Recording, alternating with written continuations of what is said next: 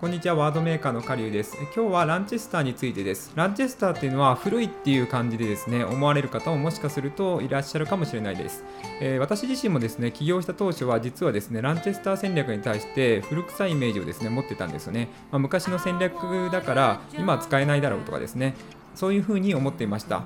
しかし実際は活用できる範囲がすごく大きいものです。で私自身今15年ぐらいですかね、ランチェスター戦略を実践しているんですけれども、今でも活用できますし、まあ、抽象的でちょっととっつきにくいところはあるんですけれども、非常に効果的な経営ができるようになりますので、これからですランチェスター戦略についても少しずつ情報を発信していきたいと思います。